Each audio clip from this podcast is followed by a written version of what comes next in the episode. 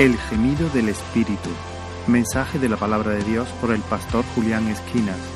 En la Iglesia Evangélica Bautista de Córdoba, España.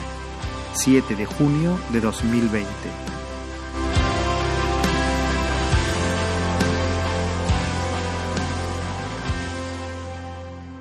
¿Te ha pasado alguna vez que te has puesto a orar por alguna situación en concreto y no sabías qué orar o quizás cómo orar? A veces oramos por personas que quizás están enfermas y, no sabemos a veces muy bien cuál, qué orar específicamente. No es que no sepamos qué orar, pero específicamente, ¿querrá el Señor sanarla? ¿Querrá el Señor darle fe y esperanza en medio de la enfermedad? Cuando vemos la situación de, de nuestro país, en el, que, en el que se halla nuestro país, ¿verdad? A veces yo me siento, claro, sé por qué orar, cosas por las que orar, pero uno quisiera ser más, más específico, dar en el, en el centro de, de la voluntad del Señor y, y, a veces te faltan las palabras, no sabes cómo, cómo orar de una manera más acertada, más en el centro de la voluntad del Señor, ¿verdad? Vemos la crisis de nuestro país. A veces también eh, quizá hay personas que están enfrentadas, hay un conflicto ¿no? Entre ellas y vas a orar por ellas y quizás te faltan datos, no tienes todas las perspectivas, no sabes cómo orar específicamente por esa situación. Quizá a veces también te ha podido pasar que, que oras por algo en una determinada dirección, en un sentido, y el Señor va y resulta que te responde, no digo en un sentido contrario, opuesto, que puede ser también, pero quizás en otra dirección, en otra línea, y dice, anda. ¿Te ha pasado a veces que, que estás orando, Señor, quiero más de ti, quiero conocerte más, quiero vivirte, experimentarte, quiero sentir tu presencia, Señor, quiero ser más como tú. Y, y, llega un momento en que te faltan las palabras, porque el deseo que hay en ti, los anhelos, la, la, las aspiraciones que tienes, no hay palabras con las que Él pueda expresarlo. No sé si, si te ha pasado eso. Y, y estás en la presencia del Señor allí, en silencio, quizás sin decir palabra, clamando al Señor porque anhelas más de Él, anhelas ser más como Él, anhelas eh, verte libre de, del pecado, anhelas crecer en santidad. Seguro que muchas de estas han sido experiencias de, de algunos de nosotros. Vamos, vamos a abrir nuestra Biblia en Romanos 8, 26 y 27 y vamos a leer ese, text, ese texto, esos dos versículos, Romanos 8, 26 y 27. Dice así la palabra del Señor, y de igual manera el Espíritu nos ayuda en nuestra debilidad. Pues ¿qué hemos de pedir como conviene? No lo sabemos, pero el Espíritu mismo intercede por nosotros con gemidos indecibles. Mas el que escudriña los corazones sabe cuál es la intención del Espíritu, porque conforme a la voluntad de Dios intercede por los santos. Señor, una vez más venimos delante de tu palabra, Señor, y queremos que nos hable. Espíritu Santo, muévete en esta mañana en medio de tu pueblo, de tu iglesia, en medio de, todos los que estamos aquí, Señor. Queremos escuchar tu voz. Espíritu Santo, trabaja en nuestra vida en aquello que, que tú tengas que hacer.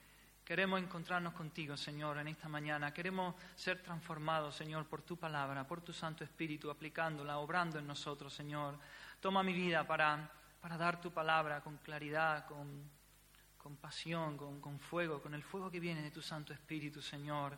De ti dependemos totalmente, Espíritu Santo, dependemos de ti. A ti sea la gloria y la honra, Señor. Amén. Amén. Bien, hoy finalizamos una pequeña miniserie, no sé si os acordáis, hemos estado viendo aquí en el capítulo 8 de Romanos, eh, ahí Pablo habla de, de, tres gemidos, habla de cómo la creación gime, ya vimos eso, eh, esperando la redención de los hijos de Dios, la el día de la manifestación de, de, la iglesia, del pueblo de Dios, porque ese día será su restauración también. Ese día será liberada de la vanidad, de la esclavitud, a la corrupción a la que la, la, creación fue sujeta a causa de la caída. También vimos como el creyente, el Hijo de Dios, gime también, anhelando que llegue ese día en el que se nos den nuevos cuerpos glorificados y, y se acabe ya la presencia del pecado de este mundo caído y podamos estar con el Señor. Y llegamos al tercer gemido, que es el, del Espíritu. Y aquí vemos, como dice Pablo, que el Espíritu también intercede por nosotros con gemidos indecibles. Así que vamos a ver hoy esto. Y, el sermón en esta mañana tiene tres, tiene tres puntos. El creyente, el primero, el Espíritu, el segundo, y el Padre es el tercero. El creyente, el Espíritu y el Padre. Aunque el Hijo también está ahí, lo veremos, está ahí latente, pero en estos dos versículos vemos que aparecen como esas tres personas. Y lo primero que, que hay que decir del creyente que vemos aquí es que somos débiles, ¿verdad, hermano? Dice que el Espíritu nos ayuda en nuestra debilidad, porque no sabemos pedir como conviene. Somos débiles, es una realidad. No sé si, si eres consciente de eso, seguro que sí. Hay flaqueza, hay debilidad en nosotros debido a, a la caída del hombre, debido a que vivimos en un mundo caído, estamos llenos de debilidad a, a todos los niveles físicamente, ¿verdad? Somos débiles y, el virus este, el coronavirus del COVID-19 nos lo ha recordado una vez más. Somos débiles, eh, tenemos enfermedades, sufrimientos, dolores, pero también somos débiles espiritualmente. Y aun cuando hemos sido redimidos por nuestro Señor, aun cuando hemos nacido de nuevo, pero seguimos siendo débiles espiritualmente. Dependemos totalmente, dependemos 100% de nuestro Dios. Eh, para cualquier cosa de la vida espiritual dependemos de Él. Nuestro nuevo nacimiento es porque el Espíritu Santo, porque Él sopla vida sobre nosotros, el Espíritu nos hace nacer de nuevo. Para vivir en santidad necesitamos depender del Espíritu Santo. Para compartir la palabra, para predicar el Evangelio necesitamos ser llenos del Espíritu Santo. Para cualquier cosa buena, para necesitamos el Espíritu Santo. Somos totalmente dependientes, somos débiles en ese sentido, somos pobres y necesitamos de Dios. Pero aún más concretamente, aquí Pablo no está hablando de la debilidad en cuanto a la oración. Somos débiles en este área, quizás. Somos débiles en este área. Y quizá este área es donde más se evidencia nuestra debilidad. Quizá porque esta área también exige más espiritualmente de nosotros. Y como digo, aún, vivimos en un mundo caído, hay restos de pecado todavía en nosotros y luchamos, ¿verdad? En este área, luchamos en el área de la oración y muchas veces no sabemos cómo orar. No, no conocemos el futuro, ¿verdad? Y a veces, pues, oramos un poco perdidos porque no conocemos el futuro. Es más, muchas veces ni siquiera discernimos el, presente. y, nos cuesta orar. A veces nos vemos abrumados por las circunstancias por los problemas, por las situaciones que se nos dan, se nos nubla el entendimiento y, no discernimos bien y no sabemos cómo orar. Pero el Espíritu Santo nos dice aquí que viene en nuestra ayuda. Y, me resulta también muy significativo cómo Pablo se mete aquí, ¿lo ves? Dice, nos ayuda. Pablo se mete, ese gran hombre de Dios. Podemos decir, wow, Pablo seguro que sabía cómo orar y sabía... Pues no, él también dice, el Espíritu Santo nos ayuda, porque no sabemos, dice sabemos, y ahí se mete él, él también, ¿verdad? Así que una primera palabra de aplicación aquí, muy sencilla. ¿Oras? Si eres un hijo de Dios, oras. Porque ese, ese, es uno de los primeros frutos que hay cuando uno nace de nuevo. Clama al Señor, ora a su Señor, a su Salvador y a su Padre. Pero voy más allá. Hay vida de oración en ti, hay una vida de oración, no solamente que ores de manera casual o esporádica, hay en ti una vida de oración, hay comunión con Dios por medio de la oración. ¿Cuánta lucha tenemos en esta área, verdad? Ya hemos dicho, muchas veces hay pocas ganas de orar, a veces estamos alicaídos espiritualmente, hay circunstancias adversas que vienen la rutina, el trabajo, los muchos quehaceres, a veces no, nos privan de eso. Así que nos dice que somos débiles y por lo tanto no sabemos pedir como conviene, dice nuestro texto. Hay a veces, hay ocasiones que no sabemos pedir como conviene. Claro, eso digo, a veces. Menos mal, ¿no? Hay muchas cosas por las que sí sabemos que hay que orar, ¿verdad? Hay muchas cosas por lo que orar. Esta no es la realidad de la, mayor parte del tiempo.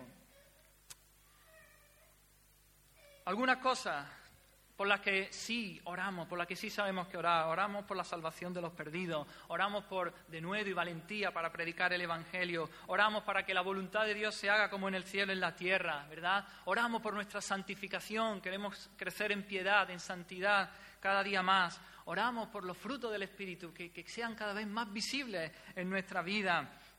Oramos por ser más como Cristo, ¿verdad? Semejanza a Cristo. Oramos para crecer en humildad, para crecer en el amor al prójimo, el amor los unos por los otros. Oramos por valor en medio de la aflicción, por esperanza en medio de la prueba. Oramos por mayor compasión por los necesitados. Oramos por la iglesia, oramos por los pastores, ¿verdad?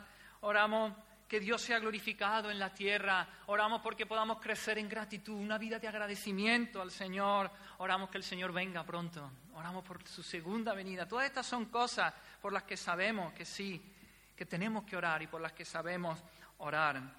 Podríamos pasarnos las 24 horas orando por cosas que sí sabemos orar, ¿verdad, hermano?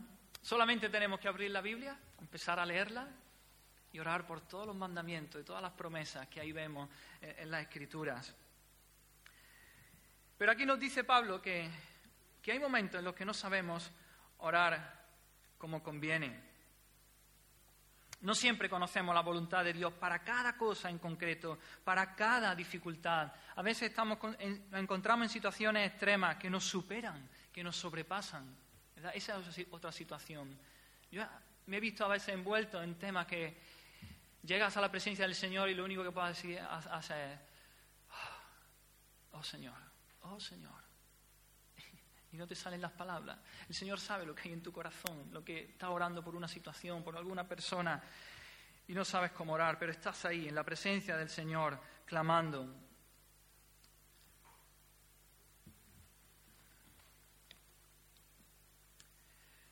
Nuestra visión espiritual a veces es oscura. Tenemos a veces percepciones imperfectas, tenemos mentes finitas, tenemos limitaciones espirituales y no sabemos exactamente cómo orar. A veces nos, sentimos perplejos ante algunas situaciones y, nos cuesta darle forma a nuestra oración. Hay situaciones que nos abruman. Hay situaciones, hay oraciones quizás que las hacemos de manera poco inteligente. Solamente vemos la perspectiva humana, pero no vemos la perspectiva divina. Hay realidades espirituales que se nos escapan. Hay aún, incluso hay necesidades de las que no, necesidades que tenemos nosotros o que tiene otra persona y de las que no somos conscientes. O incluso no sabemos cuál es la mejor manera para que sean satisfechas. Y ahí estamos, orando. ¿Recordáis al profeta Elías? El profeta Elías oró para que no lloviese y no llovió. Y después tuvo ese enfrentamiento con los 450 profetas de Baal. Y fue, y fue una victoria gloriosa. Recordáis el reto, ¿no? El Dios que responda por fuego. Prepararon su sacrificio, los profetas de Baal, y Elías preparó el suyo. El Dios que responda por fuego, ese será, ese Dios. Y claro, los profetas de Baal allí hicieron mil cosas, pero nada sucedió. Elías clamó a Jehová, al Señor, y el fuego cayó y consumió el holocausto. Oh, Dios fue vindicado. Jehová el Señor, Él es Dios. Pero el malvado rey Acab le puso precio a la cabeza de Elías. Dijo, Elías, voy a por ti, a matarte. Y Elías empieza a huir y se va hacia Beerseba. Y allí él levanta una oración a Dios. Recordáis, dice, basta ya, oh Jehová, quítame la vida. Esa fue su oración y no fue, no fue acertada. El Señor no la respondió. Es más, él es uno de las dos personas que leemos en las Escrituras que nunca murieron. El Señor se las llevó, ¿verdad? Junto con Enoch. Qué manera más contradictoria de responder al Señor a, esa oración. Tenía Elías eh, el entendimiento embotado, no, no discernía. Jonás hizo una oración semejante cuando los ninivitas se arrepintieron y él se salió de la ciudad y dijo lo mismo, basta ya. Dijo, oh Jehová, te ruego que me quites la vida. También recordamos al, apóstol, Pablo en segunda de Corintios. Él dice que fue elevado a, arrebatado al paraíso y allí oyó palabras inefables que no le he dado a cualquier hombre, a un hombre, o escuchar. Y entonces dice él mismo ahí en 2 Corintios que para que no le para que no se exaltase desmedidamente por esa grandeza de las revelaciones que él había recibido, dice que, Dios le dio un aguijón en la carne, le fue dado un aguijón en la carne. Y él dice que tres veces oró a Dios para que se lo quitase, para que le quitase el aguijón en la carne, pero eh, no fue contestada o no fue contestada en el sentido en el que Pablo pedía. El Señor le contestó y ¿qué le dijo? Bástate mi gracia. Bástate mi gracia porque mi poder se perfecciona en la debilidad. Así que Pablo dice, vale, pues me gloriaré más bien en mis debilidades para que repose en mí el poder de Cristo. Aleluya. Y en Filipenses también eh,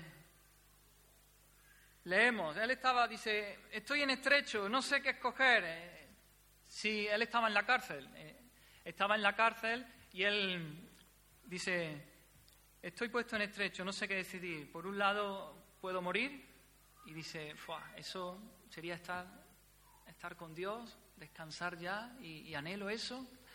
Por otro lado, puedo ser puesto eh, en libertad y, eso es también necesario por causa de vosotros, por causa de la obra. Quiero seguir predicando el Evangelio y, quiero seguir bendiciendo a la iglesia del Señor. Dice, estoy en estrecho, aunque aquí él parece que sí discernía cuál era la voluntad. Él dice, pero confiando en esto sé que quedaré, que aún permaneceré con todos vosotros para vuestro provecho y gozo de la fe. Así que nos vemos, ¿verdad?, a veces en situaciones que no discernimos bien, como he, dicho antes también, hay a veces que somos movidos a orar por cosas grandes. Dios mismo, el Espíritu nos mueve a orar por cosas grandes que no sabemos ni por dónde empezar. Sobrepasan nuestro entendimiento. Son misterios altos, deseos sublimes y nos faltan las palabras. El lenguaje humano se queda corto para expresar estas cosas.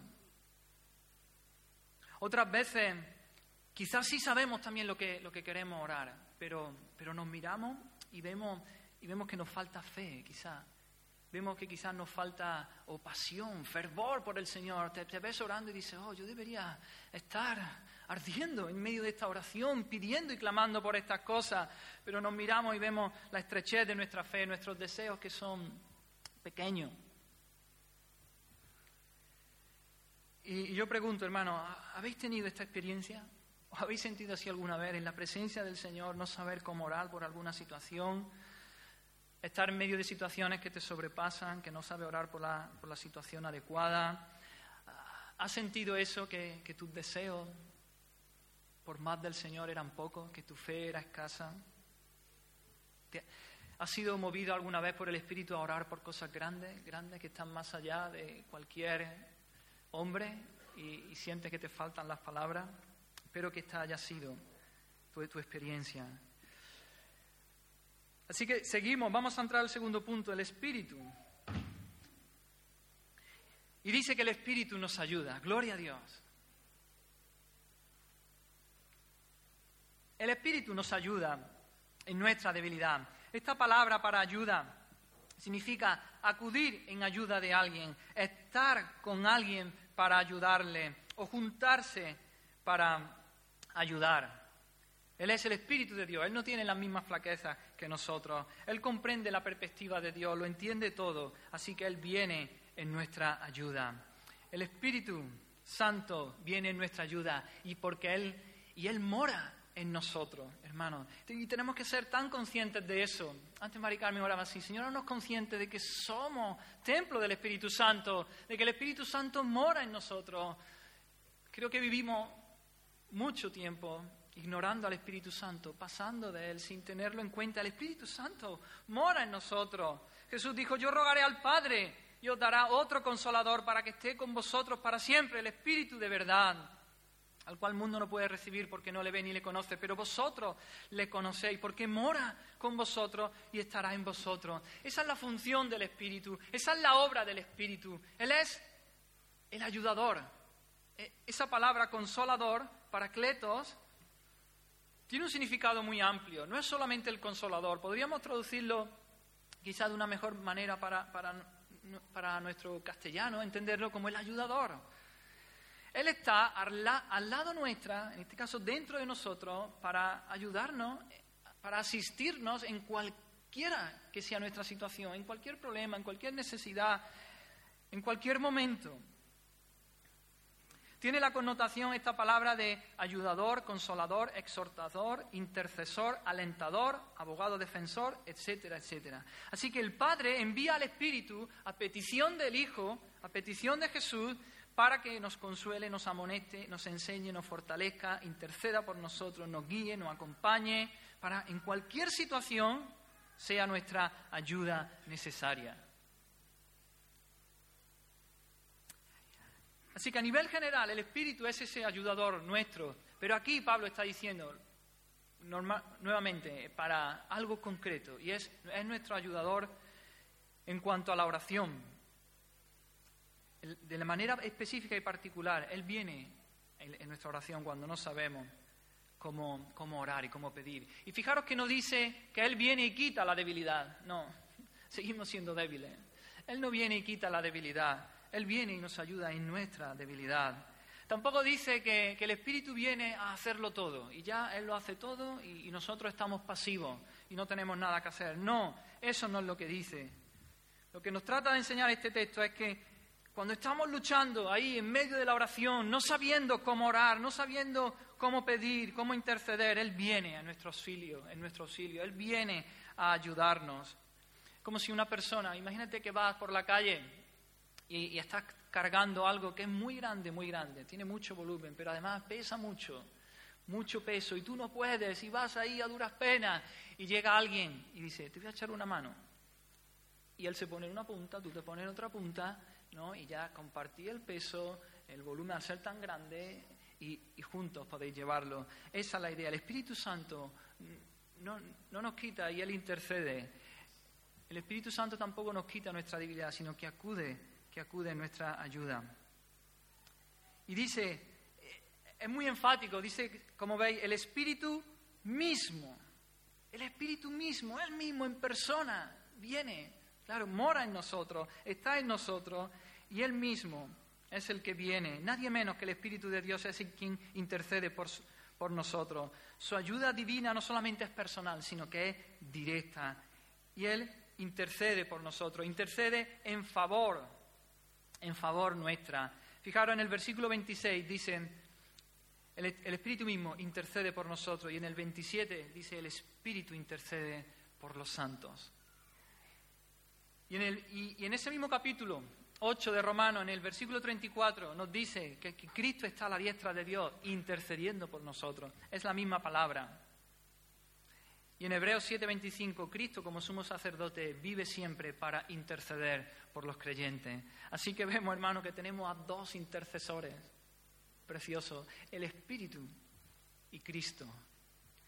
El Espíritu en la tierra intercediendo por nosotros. Cristo en los cielos intercediendo por nosotros, a la diestra del Padre. El Espíritu dentro de nosotros, en nuestros corazones, intercediendo el Hijo, Cristo, fuera de nosotros, en los cielos, intercediendo por nosotros. El Espíritu Santo ayudándonos en nuestras oraciones para que suban al Padre de la manera correcta y la manera adecuada.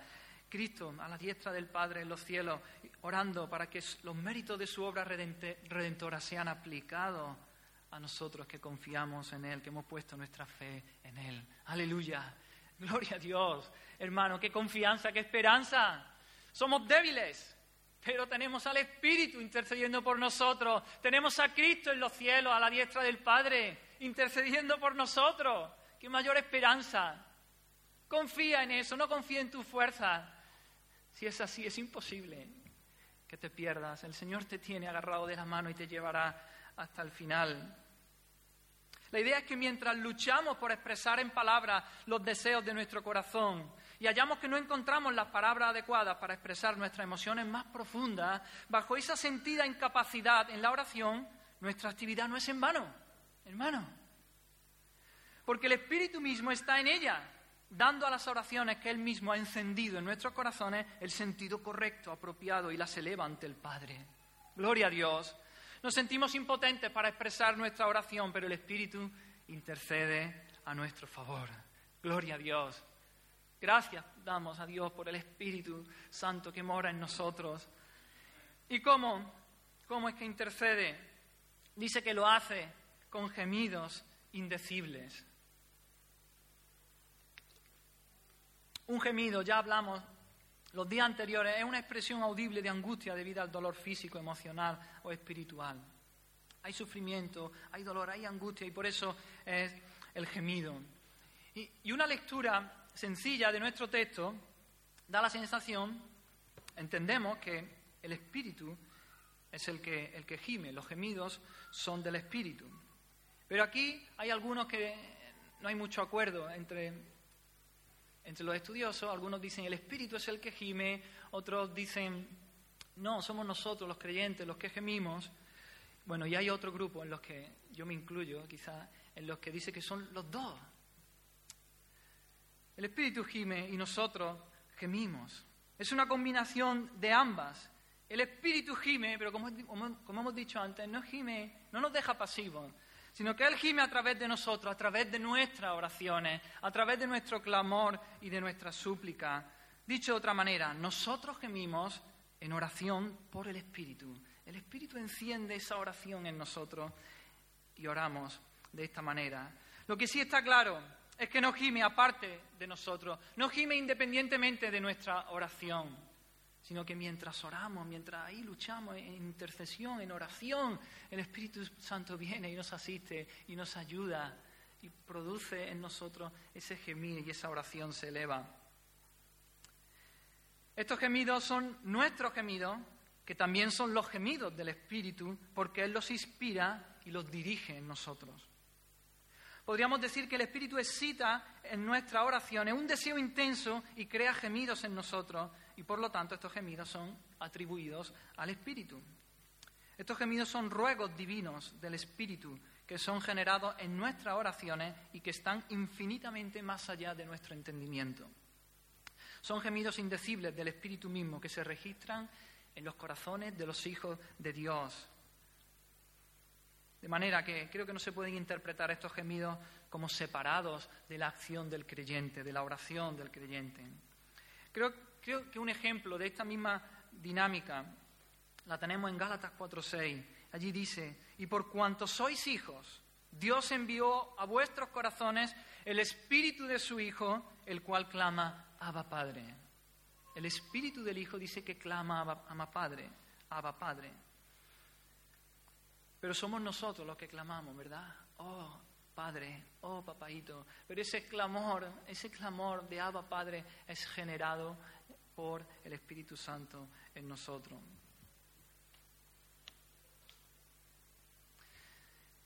El Espíritu mismo es el que se nos acerca e inspira en nosotros una cierta línea de oración. Nos instruye en cuanto a cómo orar ante una situación confusa. Y como este lamento, este gemir ha sido producido por el Espíritu Santo, puede, decir, puede decirse que Él mismo está intercediendo y de hecho lo hace en nuestros corazones. Él ha puesto esa carga en nosotros y nosotros gemimos y clamamos en oración a Dios. ¿Y cómo son estos gemidos? ¿Cómo dice que son? Nos dice que son indecibles, es decir, que no se pueden expresar con palabras. Son gemidos que no pueden expresarse con el idioma común del hombre. Hay otras versiones que dicen inefables. La idea es que es un deseo tan profundo que las palabras se quedan cortas. Las palabras son insuficientes para expresarlo. Y aquí alguien quizás podría objetar, aunque ya hemos contestado un poco a, esta pregunta, pero alguien podría objetar y decir, bueno, si el Espíritu intercede por nosotros, ¿por qué no dejamos que el Espíritu se ocupe de la oración? Y ya nosotros no oramos, Él lo hace mejor, Él lo hace conforme a la voluntad de Dios. Bueno, ya hemos, ya hemos respondido, ¿no? Él no lo hace aparte de nuestras oraciones. El Espíritu viene y nos ayuda y nos asiste y en medio de nuestro clamor y de nuestra oración es que Él intercede por nosotros con esos gemidos indecibles. Pero además, Hermano, es que se nos ha ordenado orar. No podemos. El Señor es soberano y el Señor también sabemos, ¿no? Él, él ha decretado todo en nuestra vida, pero es un misterio. También nos llama a orar. Y por medio de la oración del pueblo de Dios suceden cosas. Y Él nos llama a orar. Vemos a Jesús, nuestro ejemplo supremo, como oraba, oraba y oraba y oraba. Y se apartaba a lugares desiertos y oraba. Y se levantaba por la mañana temprano, aun cuando el sol no había clareado, y oraba. Y eso los discípulos lo vieron. ¿Y os acordáis? Y un día le dijeron sus discípulos, Señor, enséñanos a orar. Enséñanos a orar. Y Jesús le dijo, cuando oréis, se da por hecho, hermano. La vida del Hijo de Dios es una vida de oración. Nos ha sido ordenado. Hay muchas cosas además por las que sí sabemos orar, ya lo hemos dicho, entonces debemos orar. Y finalmente, y esta quizá, y, no por, ser la última, es la menos importante, a mí es la que más me motiva y me, me reta también. El Hijo de Dios, hermano, necesita orar.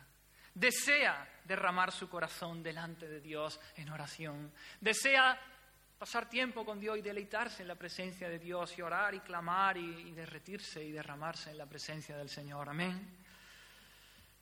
Así que hermanos, seamos conscientes. ¿Eres consciente de que, que, eres templo del Espíritu Santo? ¿Eres consciente de que el Espíritu Santo, que Dios mismo mora en ti por el Espíritu? ¿Has tenido esta experiencia de no saber cómo orar alguna situación? ¿Has tenido esta experiencia de orar por más, más, Señor, quiero más de ti? Anhelo más de ti y, no, llega un momento que no sabes cómo pedir. Te animo, eh, hermano, te animo, te insto de manera vehemente, crece en tu vida de oración, busca al Señor más, clama, intercede, quédate ahí tiempo orando, buscando al Señor, aparta tiempo, apártate, aparta tiempo de comunión con el Señor y que pueda experimentar e-, esto, esta ayuda, esta asistencia del Espíritu que puedas ser movido a orar por cosas tan grandes, tan sublimes, que te quedes sin palabras y, puedas sentir esa asistencia del Espíritu en nosotros. Llegamos al tercer punto, el Padre. Hemos visto cómo nosotros, el creyente, somos débiles, no sabemos cómo orar, pero tenemos al Espíritu morando en nosotros. El Espíritu mismo acude en nuestra ayuda, en nuestro auxilio, y Él intercede por nosotros, se pone al lado nuestra, intercede e intercede por nosotros con gemidos indecibles que no se pueden expresar con palabras. Y del Padre, ¿qué se nos dice aquí del Padre? Dice que Él escudriña los corazones.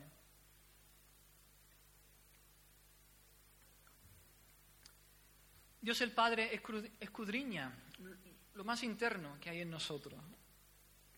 La Biblia nos habla ampliamente, en muchos versículos, que Dios es el que escudriña los corazones, Dios prueba los corazones.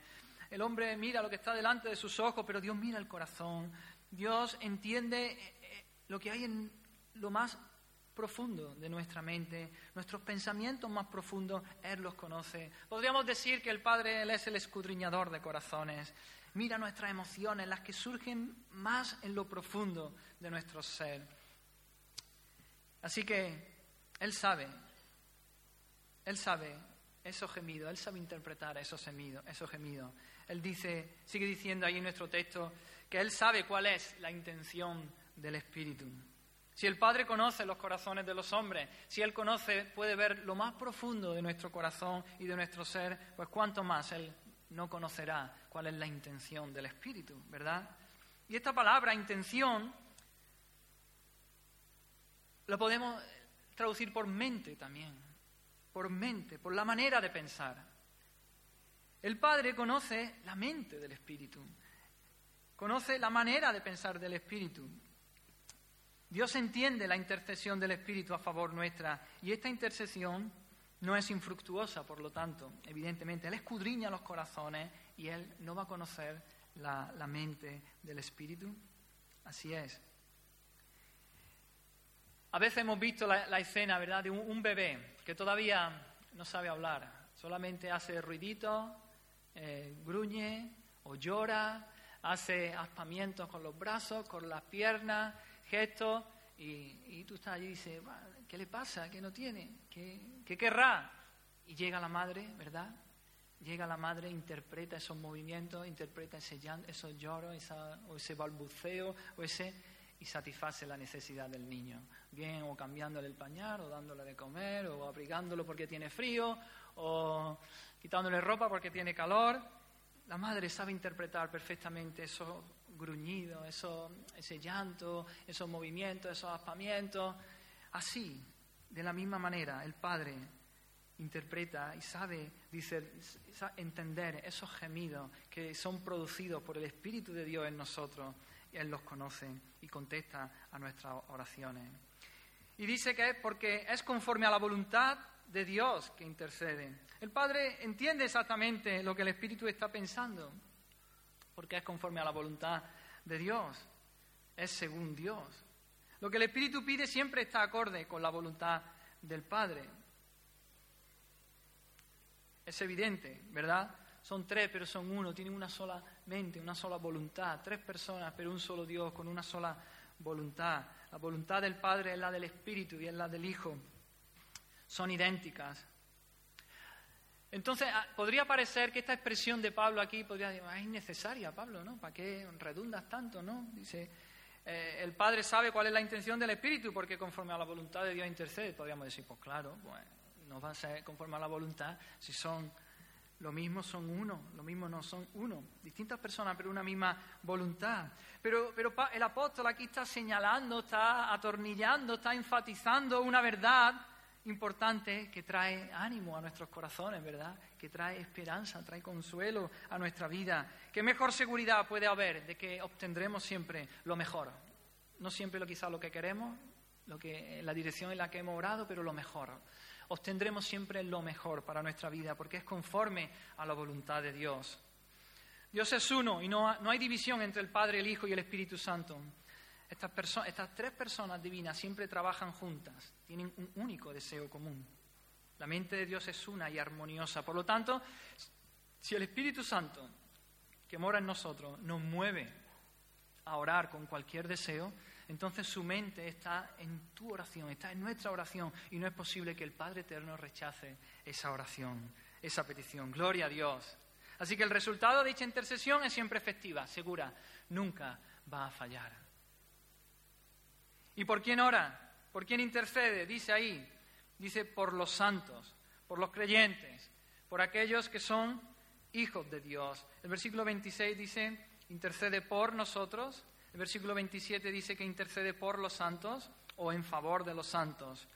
Y aquí santo se refiere a, hemos sido apartados por gracia. Por la gracia de Dios hemos sido apartados. Eso es lo que significa santo. Son aquellos que han sido llamados por Dios eficazmente y que por la operación del Espíritu Santo, aplicando el Evangelio a sus mentes y a sus corazones, ellos se han dado cuenta de su culpa, se han dado cuenta de su pecado, ven la necesidad de, su necesidad de Cristo y se abrazan a Él y lo confiesan como su Señor y como su Salvador. Esos son los santos. Los santos son aquellos que han sido apartados son la iglesia del Señor, los llamados fuera, los que han sido consagrados para servir al Señor, los que han sido consagrados para la gloria de Dios, para servirle y vivir para Él. Esos son los santos, son ese linaje escogido, ese real sacerdocio, esa nación santa, ese pueblo adquirido por Dios para, declarar y proclamar su alabanza, su gloria, sus maravillas.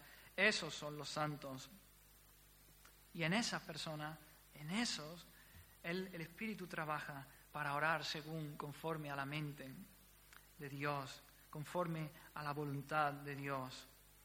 Así que a menos que seamos hijos de Dios, la morada del Espíritu no será nuestra y por tanto estaremos excluidos de esta intercesión del Espíritu Santo. ¿Eres tú uno de esos santos? ¿Eres tú uno de esos llamados? ¿Eres tú uno de esos que han sido apartados, consagrados para Dios, para vivir para Él, no vivir para ti ya, vivir para la gloria de Dios, vivir toda tu vida, todo lo que haces para servirle, para adorarle, para su fama y su gloria en medio de este mundo. Una, una pregunta importante que yo me he hecho muchas veces. te pregunto, ¿tú concibes la vida fuera de Jesucristo?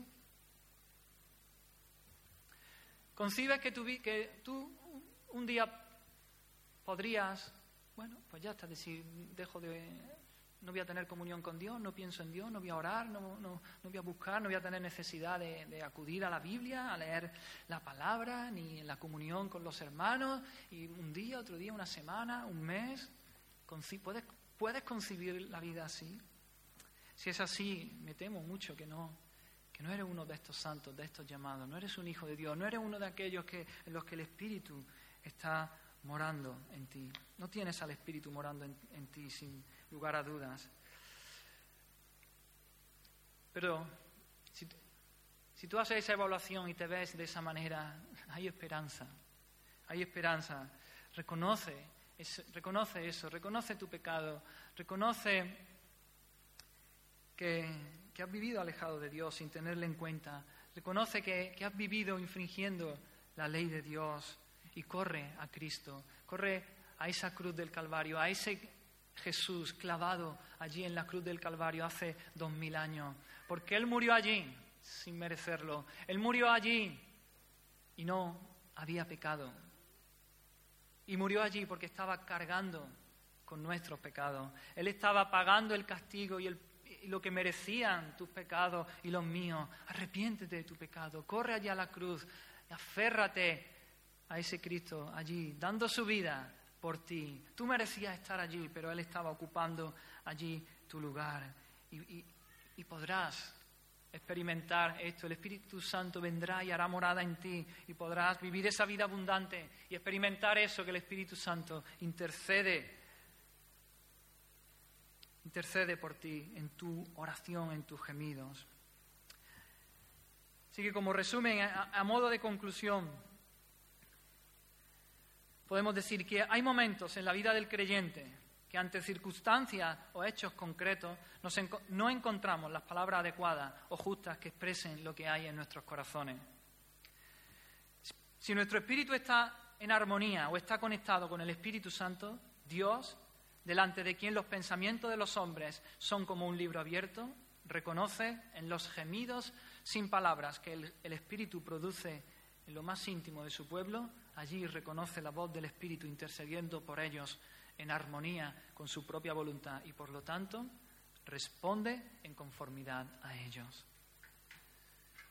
Qué estímulo, ¿verdad, hermanos? Para orar, para perseverar en la oración. Qué aliento para mantener, para mantener, que mantengamos viva nuestra vida de oración. Aun cuando las circunstancias que nos rodean parezcan inciertas y, y, y estemos tentados a abandonar. ¿Qué condescendencia es esta? Que la persona divina del Espíritu Santo habite en nosotros y esté con nosotros para ayudarnos en nuestras oraciones. Oh hermano, piensa en eso, medita en eso. Eso va a encender, eso es leña para el fuego en tu oración, en tu intercesión. Cada hijo de Dios, aunque redimido por Cristo, aún somos débiles. Y en nuestra condición terrenal, aún no glorificada, estamos llenos de flaqueza pero contamos con la oración, hermano, que podemos decir que es la respiración de la vida espiritual. Orar es como respirar para el creyente. Es uno de los recursos eficaces que Dios pone en nuestras manos, que está a nuestra disposición. ¿Cuánto ánimo traen estos versículos a nuestra vida para asegurarnos que el bendito Espíritu, conocedor de nuestra debilidad, acude en nuestro auxilio? ¿Cuánta esperanza dan al saber que a pesar de nuestra incapacidad, muchas veces para articular una oración adecuada delante de Dios, esta es presentada por el mismo Espíritu de Dios delante del trono de la gracia y de manera, de la manera conveniente. Qué consuelo es saber que ante situaciones que nos sobrepasan y ante las cuales no podemos hacer otra cosa sino balbucear una pequeña oración ante nuestro Dios, Él toma ese balbuceo inarticulado y lo presenta en los oídos del Altísimo. Aleluya. Qué confianza es saber que nuestras oraciones imperfectas ascienden ante el trono del Padre y que las escucha como la misma intercesión del Espíritu a favor nuestra. Qué paz podemos experimentar al saber que nuestras oraciones son reconocidas por aquel que está sentado en el trono con la misma, como la misma expresión de su mente y de su voluntad. Aleluya.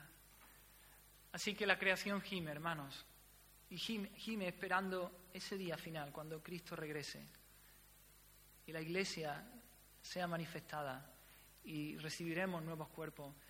La creación espera ese día, porque ese día será también su, habrá cielo nuevo, tierra nueva, habrá un rejuvenecimiento, una renovación de toda la creación, y la creación anhela eso. Y nosotros, los creyentes, gemimos esperando ese día también, diciendo, Señor, ven pronto, Queremos vernos de los restos del pecado, de la presencia del pecado. Anhelamos ese día cuando ya estemos en comunión contigo y clamamos.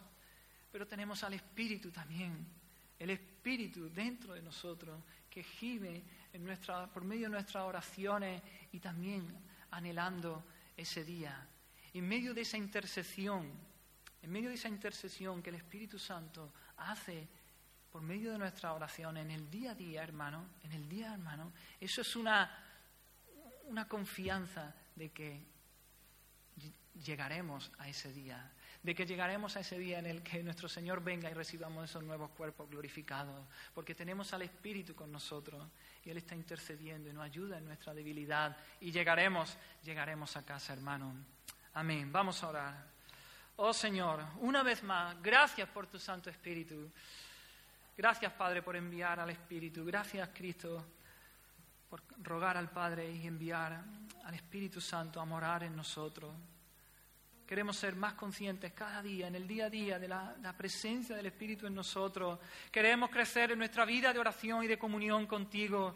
Queremos, Señor, experimentar nuestra debilidad en la oración y, y poder experimentar también tu asistencia, tu ayuda, que tú vienes y gimes por nosotros en medio de nuestra oración, de nuestro clamor, de nuestros balbuceos, Señor. Oh Señor, haznos una iglesia que intercede, que ora, una iglesia que, que intercede en el poder del Espíritu Santo. Oh Señor, aun cuando no sabemos lo que tú nos tengas preparado, Señor, pero queremos orar, queremos orar, Señor, conforme a tu voluntad. Queremos entrar en tu presencia ahí y perseverar y permanecer en oración, Señor, buscar tu rostro. Oh Señor, te lo pedimos en el nombre del Señor Jesucristo. Amén. Amén, Señor. Fija tus ojos en Cristo, tan lleno de gracia y amor. Y lo terrenal